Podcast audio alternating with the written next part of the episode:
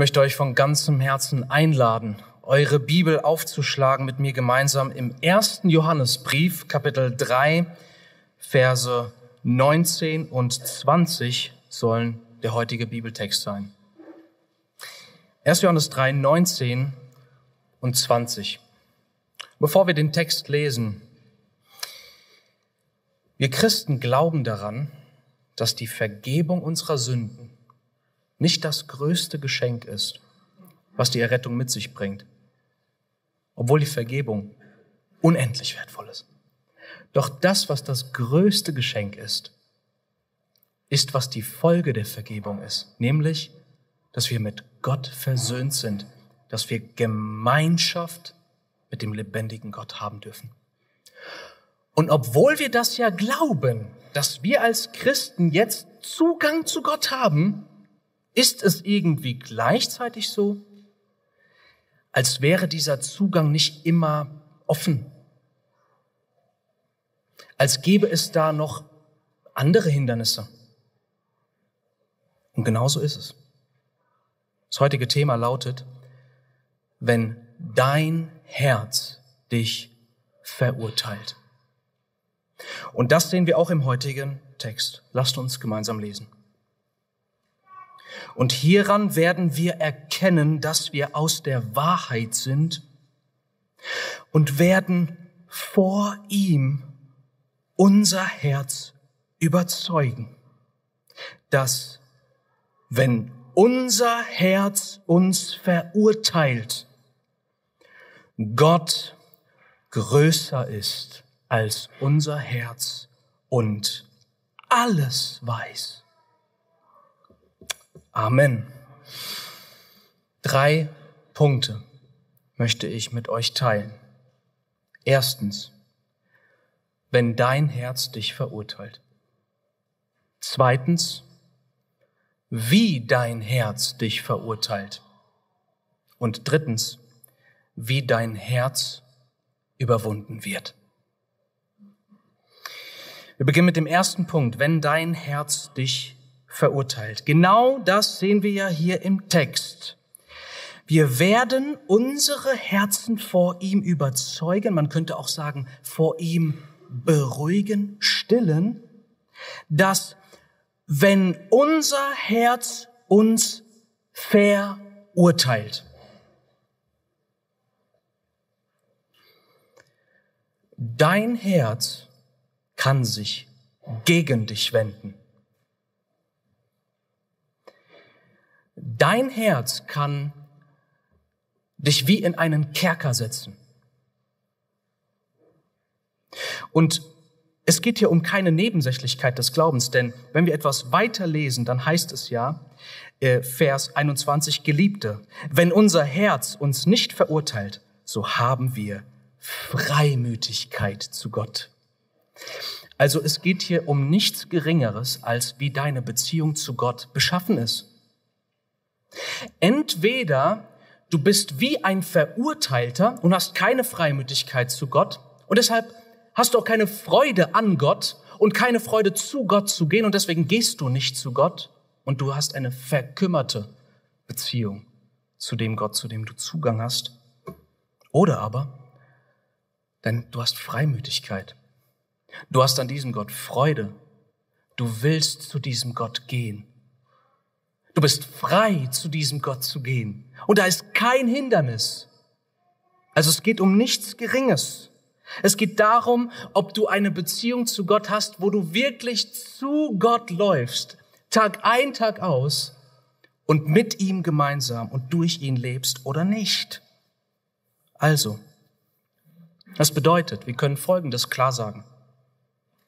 Es gibt einen Zustand im Christsein, der so beschaffen ist, dass erstens der Zugang zu Gott frei ist, zweitens du zu Gott gehen willst, aber drittens dein Herz dich verurteilt und du deshalb nicht zu Gott gehst. Stell es dir so vor, wie ich es manchmal als Junge erlebt habe, wenn ich mit einer schlechten Schulnote nach Hause gehen musste. da weiß ich, da hinten im Rucksack ist eine 5 in Mathe. Und dann geht mein Gedanke, weil für gewöhnlich die erste Person, die ich nach der Schule gesehen habe, meine Mutter war, natürlich zu meiner Mutter. Und ich bin bedrückt.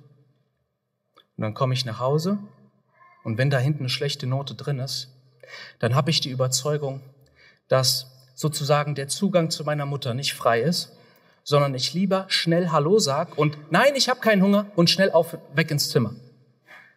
Obwohl sie meine Mutter ist. Und selbst obwohl sie gesagt hat, du, wenn du eine fünf nach Hause bringst, weißt du, das ist nicht schön, aber du bist danach immer noch mein Sohn und ich liebe dich. Das alles reicht nicht. Da ist ein Gefühl der Bedrückung. Und auf der anderen Seite, wenn ich aber eine Eins im Rucksack hatte, da konnte ich nicht schnell genug nach Hause kommen und sagen, Mama, hallo, ich habe eine Eins in Mathe, voller Freude. Direkt zu Mama. Insofern kann es so sein in unserer Beziehung zu Gott. Und das, ihr Lieben, ist ein Freudenkiller, wenn dein Herz dich verurteilt. Das ist ein Freudenräuber. Und wenn wir fragen, Johannes, warum hast du diesen Brief geschrieben? Schaut mal in Kapitel 1, Vers 4. Und das ist so die Gesamtbotschaft des Briefes. Er schreibt, und dies schreiben wir euch, damit eure Freude vollkommen wird. Das ist das große Gesamtziel. Das bedeutet, Johannes hat es vor Augen, dass wenn du keine Freimütigkeit zu Gott hast, sondern wie verurteilt bist, dass das letztendlich deine Freude blockiert. Und das ist so tragisch, da es ja nicht Gott ist, der uns die Freude raubt. Da es ja nicht Gott ist, der uns den Zugang zu sich verwehrt. Da meldet sich unser Herz und hindert uns daran, dass wir freudig und den ganzen Tag zu Gott stürmen. Und wir müssen im ersten Punkt noch etwas ganz Wichtiges festhalten. Der Grund, warum unser Herz uns verurteilt, ist, nee, sorry, nochmal neu gesagt, das Herz hat keine Berechtigung, dich zu verurteilen, weil immer noch Sünde in deinem Leben ist. Und das sehen wir ganz klar in diesem Brief. Und das möchte ich mit euch kurz präzise auslegen, damit wir wissen, worum es hier genau geht. Denn für Gläubige gelten zwei Wahrheiten für jeden Wiedergeborenen. Zwei Wahrheiten. Erstens, wir halten die Gebote Gottes. Und zweitens, wir sündigen immer noch. Zum ersten Punkt, wir halten die Gebote Gottes. Kapitel 3, Vers 9. Dort heißt es, jeder, der aus Gott geboren ist, tut nicht Sünde. Kapitel 3, Vers 14. Wir wissen, dass wir aus dem Tod in das Leben hinübergegangen sind, weil wir die Brüder lieben. Und Kapitel 4, Vers 7. Geliebte, lasst uns einander lieben, denn die Liebe ist aus Gott und jeder, der liebt, ist aus Gott geboren und erkennt Gott. Das bedeutet, es steht einerseits für jeden Wiedergeborenen fest, also auch für dich, wenn du wiedergeboren bist, dass da eine, eine neue Lebensrealität bei dir Einzug gehalten hat. Dass du nicht mehr in Sünde lebst, sondern dass du für Gott lebst. Dass du seine Gebote hältst. Dass du ihm tatsächlich folgst. Und dass da auch eine neue Liebe aufgebrochen ist in deinem Herzen, dadurch, dass die Liebe Gottes Einzug gehalten hat. Gott wenn, wenn Gott rettet, dann gibt er tatsächlich ein neues Leben. Das gilt für jeden. Und für wen das nicht gilt, der hat kein Leben in Gott. Aber wir dürfen das nicht so verstehen, als wären wir jetzt perfektioniert im Halten von Gottes Geboten. Und deshalb hält Johannes hier eine wichtige Balance. Wir sündigen nämlich immer noch. Das sehen wir einerseits in Kapitel 1, Verse 8 und 9. Dort heißt es, wenn wir sagen, dass wir keine Sünde haben, so betrügen wir uns selbst und die Wahrheit ist nicht in uns. Wenn wir aber unsere Sünden bekennen, so ist er treu und gerecht, dass er uns unsere Sünden vergibt und uns reinigt, Gegenwart, von aller Ungerechtigkeit. Und als zweites Beispiel, Kapitel 3, Vers 3, dort heißt es, jeder, der diese Hoffnung zu ihm hat, reinigt sich selbst. Gegenwart. Und der letzte Vers, ist Kapitel 5, Vers 16. Dort heißt es, wenn jemand seinen Bruder, also einen wirklich Gläubigen, ja, wenn jemand seinen Bruder sündigen sieht, Gegenwart, eine Sünde nicht zum Tod, so wird er bitten, also für diese Person beten, und er wird ihm das Leben geben, denen, die nicht zum Tod sündigen. Also auch da sehen wir, dass Brüder sündigen können. Das ist ganz wichtig, dass du das verstehst, dass wenn du auf dein Leben schaust und feststellst einerseits, mein Leben ist nicht mehr das gleiche. Ich bade nicht mehr in der Sünde und liebe sie nicht mehr hemmungslos, sondern da ist ein Bruch gewesen. Der Herr hat mich auf ein neues Fundament gestellt und ich vertraue ihm jetzt und ich möchte seine Gebote halten. Ich folge ihm und gleichzeitig, wenn du sagen kannst, aber da ist ja immer noch Sünde in meinem Leben, dann ist das die Wahrheit über jeden Gläubigen. Wer sagt, dass er keine Sünde hat, der betrügt sich selbst, der ist nicht aus der Wahrheit, der ist kein Christ. Das heißt, wenn du das über dich sagen kannst, da, ja, ich habe ein neues Leben und da ist immer noch Sünde in meinem Leben, gegen die ich ankämpfe, dann bist du wiedergeborenes Kind Gottes. Und deswegen hat das Herz keine Berechtigung, dich deswegen zu verurteilen, weil da immer noch ein Kampf ist in deinem Leben.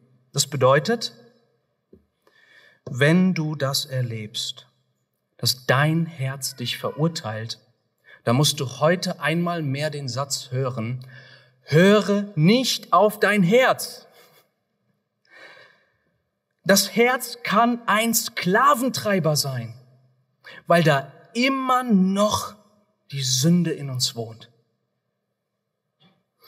Und wenn du das erlebst, dann ist das, und das kann ich über dich sagen, dann ist das ein Zustand, der schmerzhaft für dich ist. Weil das Problem mit der ganzen Sache, wenn dein Herz dich verurteilt, ist ja, du gehst ja in erster Linie, wenn, wenn du zu Gott gehst, dann ist das in erster Linie ein Akt des Herzens. In Römer 10 heißt es, mit dem Herzen wird geglaubt. Das heißt, sich Gott nahen ist ein Nahen des Herzens zu Gott. Aber wenn genau dieses Herz sagt, nö, du kannst nicht zu Gott gehen, dann raubt das, worin eigentlich auch deine Motivation wurzelt, dir bei diesem Hingehen zu Gott direkt alle Kraft.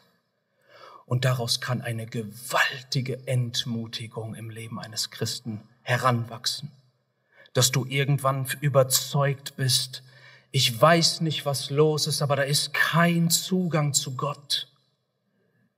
Ich habe keine Nähe zu Gott. Und wenn du das erlebst, dann darfst du auch das hören. Du bist in guter Gesellschaft. Du bist damit nicht alleine. Ist euch aufgefallen, wie Johannes diese Aussage formuliert?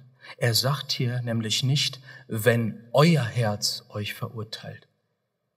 Der große Apostel nimmt sich selbst mit ins Boot. Der Apostel der am meisten über die Liebe Gottes in Christus geschrieben hat. Der Apostel, der diesen Satz geprägt hat, Gott ist Liebe, ist ja auch in diesem Brief. Der Apostel, der in diesem Brief sagt, die vollkommene Liebe treibt die Furcht aus. Es ist der gleiche Apostel, der sagen muss, wenn unser Herz uns verurteilt. Bist nicht alleine. Das ist die Erfahrung eines echten Gläubigen, dass du dich in Situationen wiederfindest, in denen dein Herz dir vorgaukeln will, du, du kannst nicht zu Gott.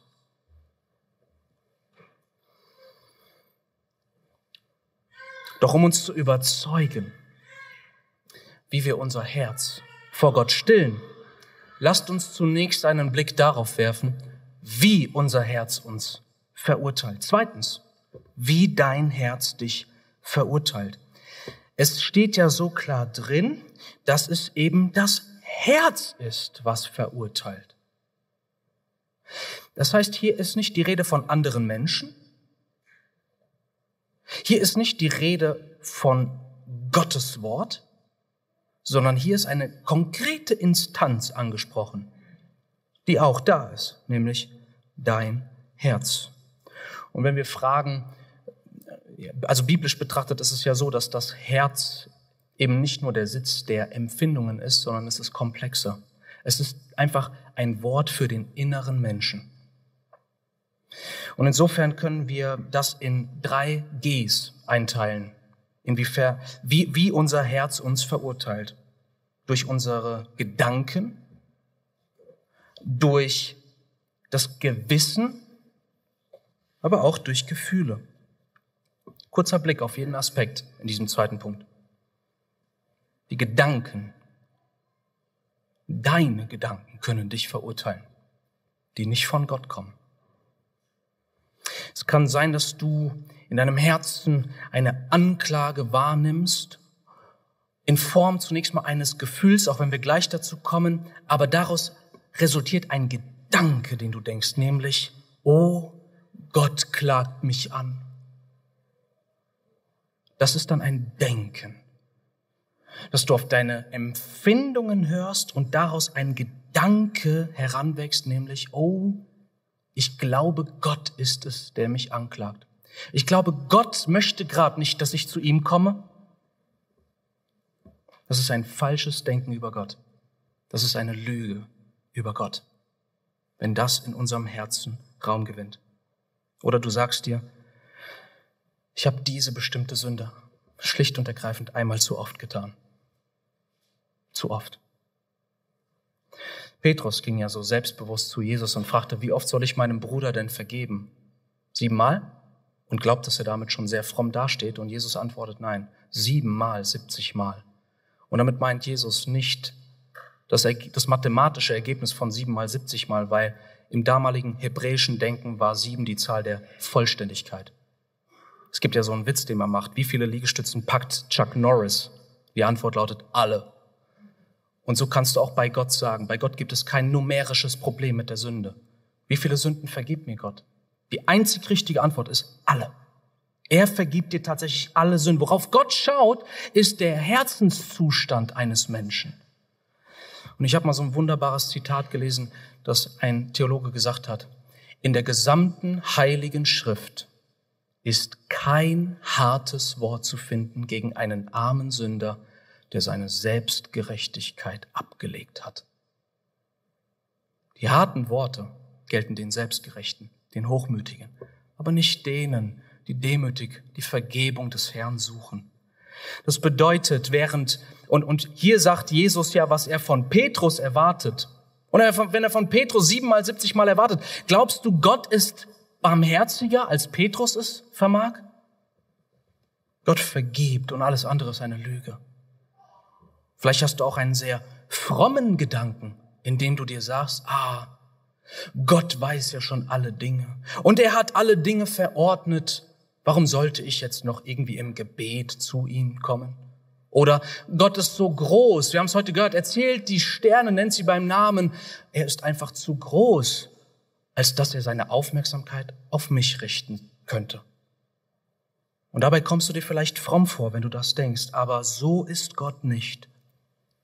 Diese Gedanken stammen nicht aus seinem Wort, sondern aus deinem Herzen. Das Gewissen kann eine Instanz sein im Herzen, die uns anklagt. Oftmals, wenn vergangene Sünden, besonders schwere Sünden, mutwillige Sünden vor deinem inneren Auge in deine Gedanken kommen und diese vergangenen Sünden so groß sind. Gerade dann, wenn du die Auswirkungen dieser Sünde bis heute wahrnimmst. Du hast dann deinen Kindern versagt und du siehst, wie sie jetzt leben und es ist eine tägliche Erinnerung für dich. Und das gräbst du auf. Es mag natürlich sein, dass dein Gewissen dich gar nicht anklagt. Das gilt für diejenigen, die nicht glauben. Und wir müssen zwei kleine Wörtlein hier ganz dringend beachten, denn es heißt ja in Vers 19, wir werden unser Herz stillen vor ihm, vor Gott. Ein Gewissen vor Gott meldet sich. Ein Gewissen, das die Instanz Gottes begraben hat, das wird sich wenig bei dir melden. Darüber hinaus lehrt uns die Bibel, dass der Mensch sein Gewissen prägen bis hin zu brandmarken kann, dass es, von, dass es komplett wertlos ist. Das bedeutet, wenn du von dir selbst sagst, ja Mensch, ich, also ich bin ein guter Mensch, dann kannst du das nur sagen, wenn du einen Maßstab ausgewählt hast, der so angelegt ist, dass du das über dich selbst denken kannst. Weißt du, woher dieser Maßstab kommt? Der kommt aus deinem Herzen. Das ist nicht der reale, objektive Maßstab Gottes. Und wenn du das von dir sagst, ich bin gut, dann kann ich dir wirklich, und das meine ich von ganzem Herzen, kann ich dir nur sagen, ich bemitleide dich so sehr, du tust mir so leid. Weil wenn du denkst, dass das, was du bist und wie du lebst, gut ist, dann hast du einen so niedrigen Maßstab von gut, dass ich über dich sagen kann, du weißt nicht, was wirklich gut ist. Jesus sagte, niemand ist gut außer Gott allein. Erst wenn du dich vor Gott stellst, wenn dein Gewissen vor Gott gestellt wird und du da siehst, was wahre Güte ist, moralische Perfektion und Reinheit, erst da kannst du verstehen, oh, dann bin ich nicht gut. Auch unsere Gefühle melden sich.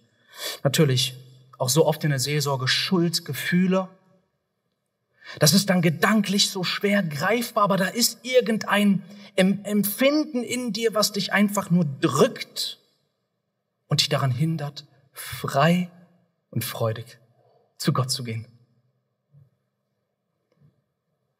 Sehr modern ist auch der Satz, ja, ich glaube, dass Gott mir vergibt, aber ich kann mir einfach selbst nicht vergeben. Schon mal gehört?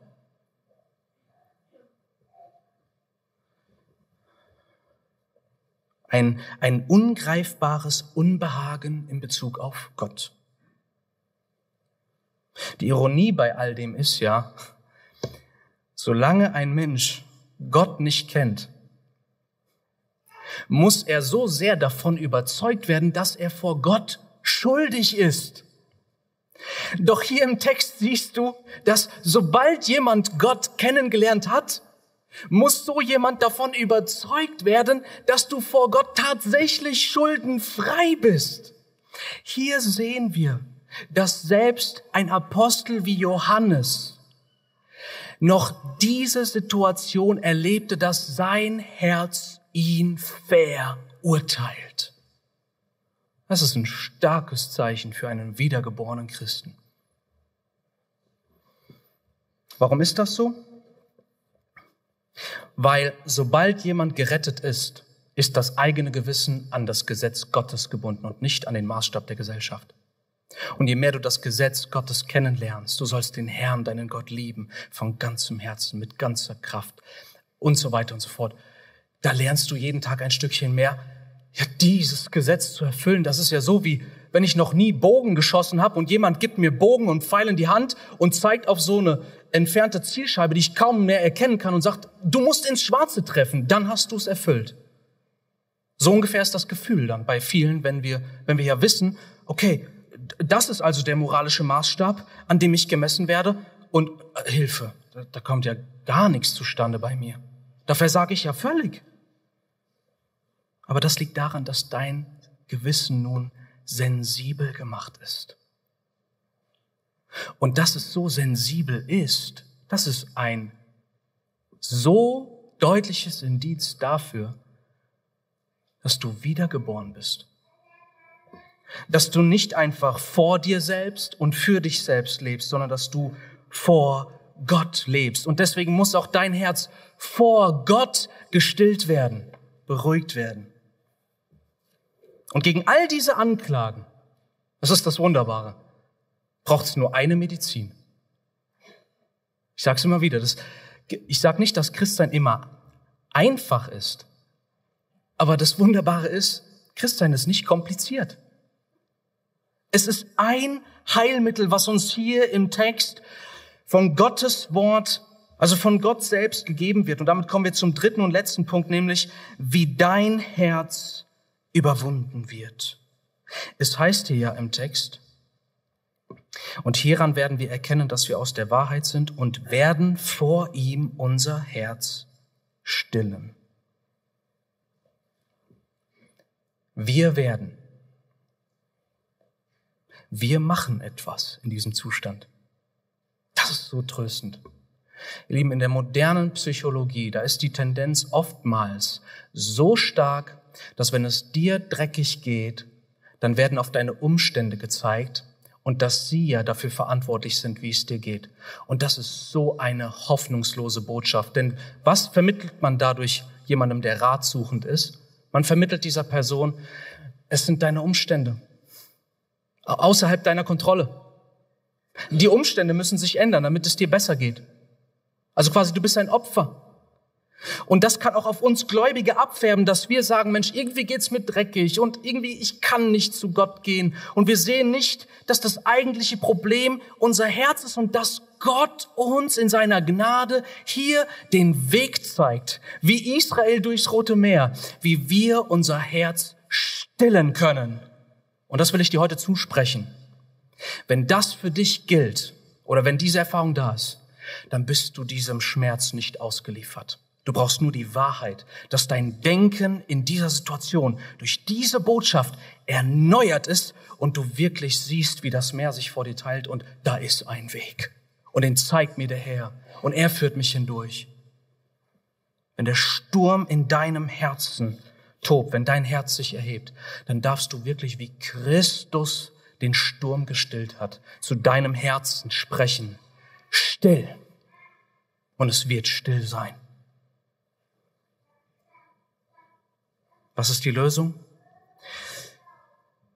Nochmal ab Vers 19. Und hieran werden wir erkennen, dass wir aus der Wahrheit sind und werden vor ihm unser Herz stillen, dass, wenn unser Herz uns verurteilt, Gott größer ist als unser Herz und alles weiß. Die Lösung ist, Gott ist größer. Größer nicht in einem rein quantitativen Sinne, im Sinne von, du hast dein Herz und das ist ja irgendwie so, naja, klein halt in dir irgendwie und Gott ist halt größer. Nein.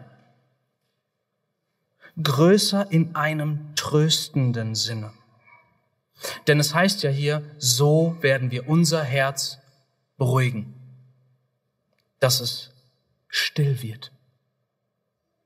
Es ist die Größe unseres Gottes, die unser Herz beruhigt. Die Lösung ist also nicht zu sagen, ah, deine Sünde ist klein, die ist nicht so groß. Das Ziel ist nicht, unsere Sünde klein zu reden.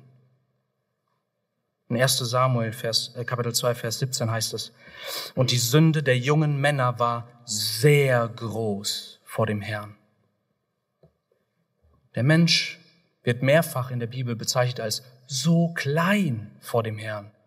Und trotzdem, weil wir in seiner Welt, in seinem Kosmos leben und atmen und darin als seine Geschöpfe sündigen und sich das gegen ihn, gegen sein Wesen richtet und ein Angriff auf seine Person ist, deshalb ist unsere Sünde in Gottes Augen sehr groß. Die Lösung ist also nicht zu sagen, dass wir unsere Sünde verharmlosen.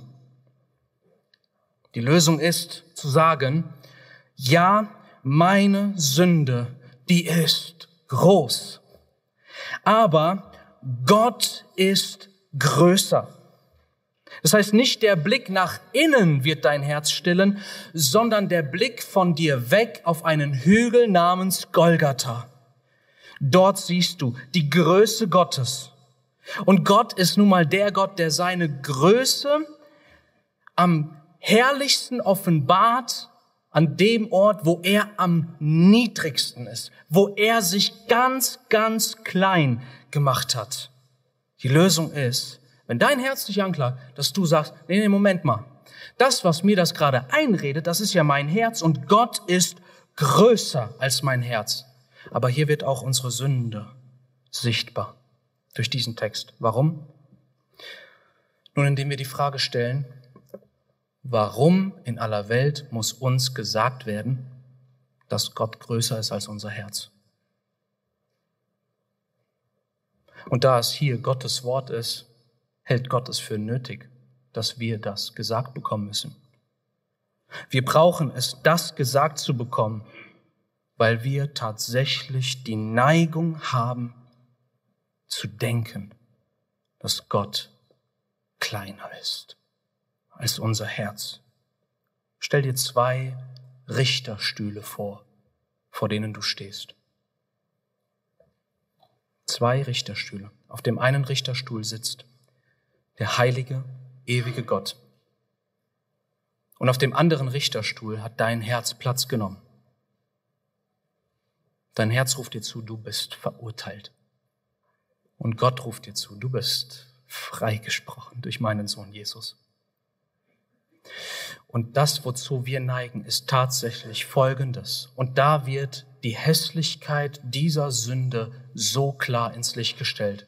Das, was wir häufig machen, ist, wir nehmen den lebendigen Gott auf seinem Thron, wir schrumpfen ihn langsam, aber sicher klein, so dass er quasi wie ein Spielzeug vor unseren Füßen steht und hinter ihm türmt sich der große Thron unseres Herzens auf und das Herz spricht, du bist verurteilt. Und wir sagen, oh, okay, dann kann ich nicht zu Gott gehen. Das Problem ist, wir erheben unser Herz über Gott. Gottes Thron klein und niedrig und der Herzensthron groß und laut. Wir heben unser Urteil über Gottes Urteil. Und so kommt auch dieser Satz ins rechte Licht. Gott hat mir vergeben, das glaube ich, aber ich kann mir selbst nicht vergeben. Was wir damit eigentlich sagen ist, ja, da ist eine Instanz, die mir vergeben hat, aber ich habe keine Vergebung, weil es eine noch höhere Instanz über Gott gibt und das bin ich selbst, mein Herz und das sagt mir, du bist schuldig und deswegen vergebe ich mir nicht selbst. Der Satz klingt zunächst mal so demütig. Oh, Gott hat mir vergeben, aber ich kann mir selbst nicht vergeben. Es ist blanker Stolz, weil du damit sagst, mein Herzensurteil steht über dem Gottesurteil. Was ist also die Botschaft an uns heute? Zunächst mal an dich, wenn du kein Kind Gottes bist. Eine Warnung und eine Ermutigung. Warnung. Wenn du tatsächlich sagst, ich bin ein guter Mensch, dann offenbarst du mit dieser Aussage, dass du an einen absoluten Maßstab von Gut und Böse glaubst. Und wenn du sagst, ach nee, für mich gibt's da kein absolutes Gut und Böse, dann lass mal jemand dir die Vorfahrt nehmen oder deinen Geldbeutel stehlen und mal gucken, ob du dann sagst, für mich war das gerade falsch, aber vielleicht war es ja für die andere Person richtig, das zu machen. Nein, du wirst dich für Recht einsetzen spätestens wenn es dich persönlich betrifft. Das heißt, du offenbarst, du glaubst an Gut und Böse, hast aber keine, keine Basis in deiner Weltanschauung, ohne Gott zu sagen, woher das kommt. An Molekülen in der Wissenschaft kannst du keinen moralischen Maßstab ablesen. Und es graut mir wirklich heutzutage auch zunehmend von Atheisten zu hören, dass wenn sie gefragt werden, glaubst du, dass Auschwitz absolut falsch war? Dann antworten sie tatsächlich, für mich war das falsch, aber ich kann nicht sagen, dass es absolut falsch war. Was für eine Schande. Was für eine Verhöhnung Gottes. Aber wenn es so ist, dass du sagst, nee, nee, das lehne ich ab. Ich glaube, dass es richtig und falsch, Recht und Unrecht, Gut und Böse gibt, dann offenbarst du damit, dass du zugibst, du bist im Bilde Gottes geschaffen, als ein moralisches Wesen von einem moralischen Gott. Aber das Problem ist, wenn du das einerseits sagst und andererseits sagst, ich bin ein guter Mensch, dann hast du genau jetzt gerade diese Sünde im Leben, die du weiterhin tust. Du sagst, mein Herz auf dem Thron und dieses Herzensurteil sagt mir, du bist ein guter Mensch. Und Gott ist irgendwo darunter, auf den höre ich nicht. Wobei er derjenige ist, der jeden Maßstab festgelegt hat und vor dem du dich verantworten willst. Was du in diesem Moment gemacht hast, ist der Bruch des ersten Gebotes. Du sollst keine anderen Götter neben mir haben. Und du hast dein Herz und sein Urteil auf den Thron Gottes gesetzt und hast dein Herz, also dich selbst, zu Gott, zum Maßstab, zum Zentrum gemacht. Und da darf ich dich heute auffordern, und damit komme ich zur Ermutigung, dass du davon umkehrst, dass du anerkennst, ja, es gibt einen Gott, der mich gewollt und der mich gemacht hat. Und wenn du an den Punkt kommst, dass du das zugibst, ja, ich bin nicht schuldlos. Da ist Sünde passiert in meinem Leben. Ich habe mein Leben ohne Gott gelebt. Da will ich dir zusprechen, was Paulus gesagt hat. 1 Timotheus 1, Vers 16. Das Wort ist gewiss und aller Annahme wert, dass Christus Jesus in die Welt gekommen ist, um Sünder zu retten, von denen ich der Größte bin. Also hier hast du den größten Sünder. Das bedeutet, wenn Gott ihn retten konnte, dann kann er auch dich retten. Deshalb lass dir, vielleicht, vielleicht passiert hier in der Predigt so der Umschlag in deinem Herzen. Eben hast du noch gesagt, ich bin gut und deshalb bist du nicht zu Gott gekommen und jetzt sagst du dir, oh, ich bin so ein Sünder und deswegen kann ich nicht zu Gott kommen. Nein, nein, nein. Lass dir nicht von der Stimme des Teufels, nicht von der Stimme deines Herzens irgendwas einreden, sondern glaube an das, was Gott sagt. Und Gott sagt, mein Arm ist nicht zu kurz, um zu retten. Er kommt bis zu dir auf dem Platz, auf dem du jetzt sitzt. Und er ruft jedem Sünder zu, kehre um und glaube an die rettende Botschaft. Mein Sohn Meinen Sohn habe ich gegeben, um Sünder zu retten. Und wenn du der Größte hier im Raum bist, da bist du in guter Gesellschaft mit Paulus. Er war der größte Sünder, er wurde gerettet. Komm zu Christus. Und wenn du ein Kind Gottes bist, dann ist das, was Gott dir heute zuruft. Wenn du dich konstant vor mir schuldig fühlst, mein Kind, dann liegt das nicht daran, dass deine Schuld nicht vergeben ist, sondern es liegt daran, dass du dein Herz befragst statt mich, dass du auf dein Herz hörst statt auf mich, dass dir wichtiger ist, was dein Herz dir sagt, als was ich dir sage. Du hast dein Herz statt mich gerade auf dem Thron. Und ich sage dir, stoße es heute weg. Jetzt. Stoße es weg durch die Kraft der Wahrheit Gottes. Denn Gott, was er zu dir sagt, ist nicht, du darfst nicht kommen, sondern er sagt dir, wenn ich dich frei mache, dann bist du frei. Er spricht zu dir, deine Sünden sind dir vergeben. Er spricht zu dir, ich liebe dich. Er spricht zu dir, du gehörst absolut und für immer zu mir. Ich habe Freude an dir. Und ich freue mich jedes Mal, wenn du zu mir kommst. Ich habe Freude, auch wenn du heute zu mir zurückkehrst. Ich bin größer. Das ist der Merksatz der heutigen Predigt. Gott ist größer. Und dieser Satz, der sollte oft erklingen in unserem Herzen, wenn wir das verstehen. Und es heißt hier auch, dass Gott größer ist und alles weiß. Er weiß von mehr Sünden, als woran du gerade denkst, wenn du dich angeklagt fühlst. Er, Gott hat noch viel mehr Sünden in seiner Kenntnis.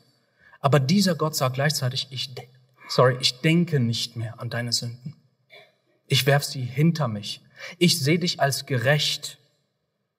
Dafür hat er seinen Sohn zu Sünde gemacht. Und deswegen sollten wir dieses Liebesopfer nicht klein machen, indem wir nun Angeklagte bleiben. Durch unser Herz. Wenn der ewige Gott sagt, du bist von mir rein. Und dies ist eine Erfahrung, die ein starker Trost ist, dass wir wirklich aus Gott sind. Und darum geht es hier im Text. Hieran werden wir erkennen, dass wir aus der Wahrheit sind. Dadurch erkennst du, dass du wirklich ein Kind Gottes bist. Nämlich, dass du erstens die Erfahrung als Christ kennst, ich fühle mich angeklagt und nicht pauschal in jeder Sekunde freigesprochen. Und indem du aber zweitens diese Erfahrung kennst, dass wenn mein Herz mich anklagt, dass ich feststelle, ich vertraue Gott mehr als meinem Herzen. Und er spricht mit seiner Donnerstimme, du bist mein und du gehörst mir.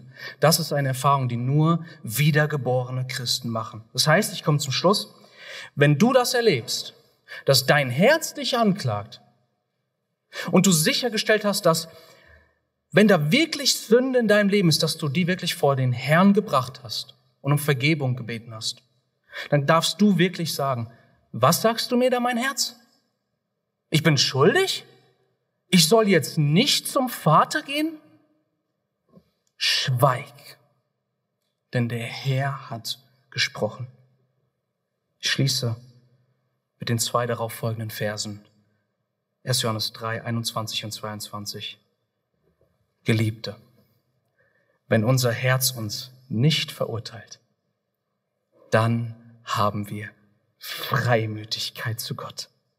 Und was wir bitten, empfangen wir von ihm, denn wir halten seine Gebote und tun, was vor ihm wohlgefällig ist. Möge doch diese befreiende Botschaft unsere Herzen heute beginnend und morgen und übermorgen wirklich so beeinflussen, dass wir einen, dass wir den Zugang, den wir zu Gott haben, wirklich voller Freude einfach ausleben und zum Vater stürmen den ganzen Tag und so auch wirklich aus seiner Kraft leben und zu seiner Ehre. Amen.